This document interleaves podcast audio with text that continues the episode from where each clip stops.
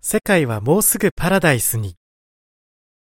神は心の正しい人たちが永遠に住み続けられるように地球を作りました。神はアダムとエバを美しいエデンの園に住まわせました。そして、二人と子孫に地球を管理する仕事を与えました。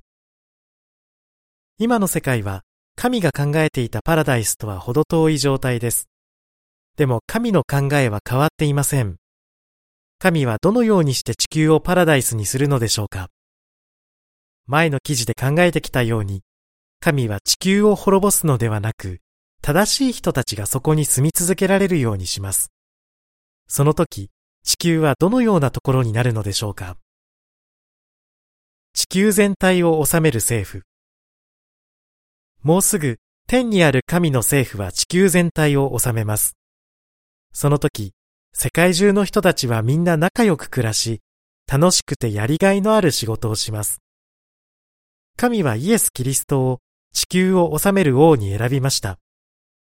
イエスは今の多くの支配者とは違い、人々を心から気遣い、愛に溢れた統治を行います。イエスは親切で優しく公平な王です。世界中の人たちが一つに結ばれる。人種や国籍で世界が分裂することはなくなります。人類は一つの家族になるのです。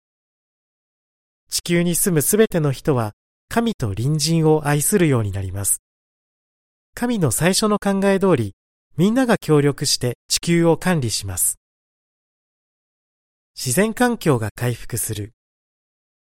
神の王国が地球を治めるとき、気候は完全にコントロールされ、気候のバランスが回復します。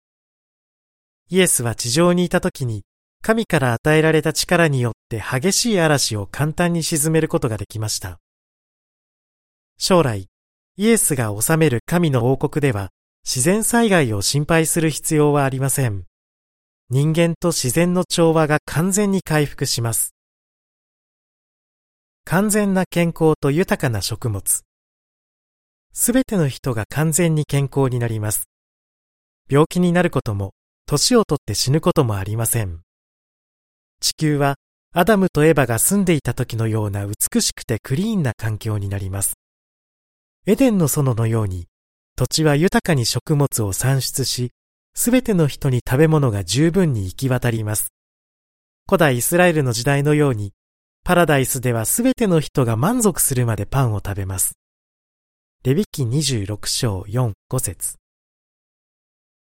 平和で安全な社会。神の政府が地球全体を治めるとき、みんなが思いやりを示し合う平和で公平な社会になります。戦争や権力の乱用はなくなり、生活必需品に困る人もいなくなります。聖書はこう予告しています。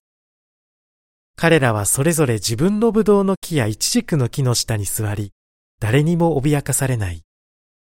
ミカ4章3、4節快適な住まいとやりがいのある仕事。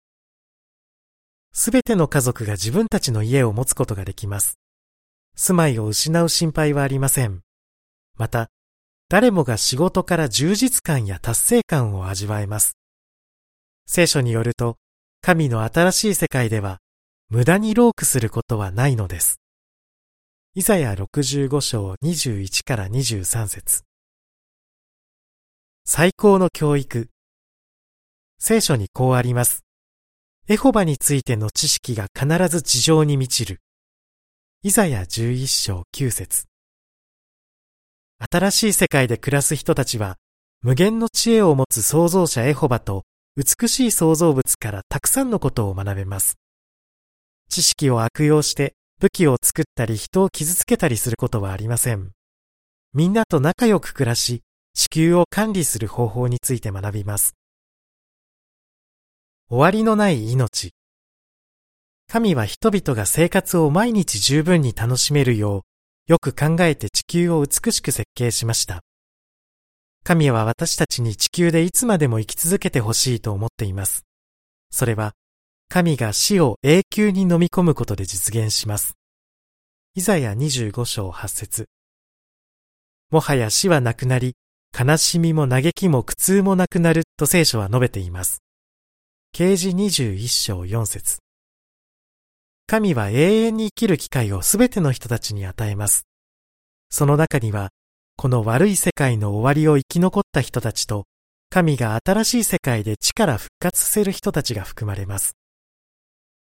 世界中の何百万もの人たちが今、新しい世界に入るための努力をしています。完璧にはできなくても、神に喜ばれる人になろうと励んでいます。エホバ神とエホバが使わしたイエス・キリストについて学んでいるのです。世界の終わりを生き残り、間もなく来る新しい世界で生き続ける方法についてさらに調べてみてはいかがですか？